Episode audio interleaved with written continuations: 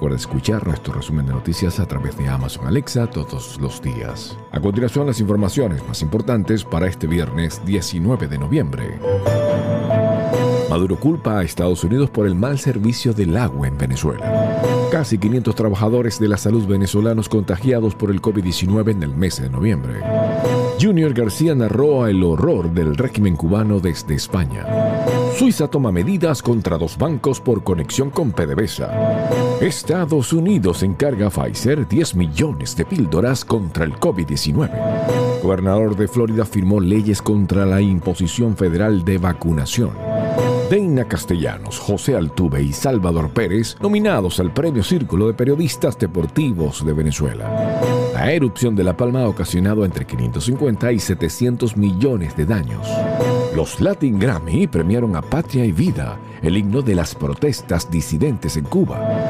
Los cruceros de Disney exigirán que los niños mayores de 5 años estén vacunados. Les narró Steve Caranda.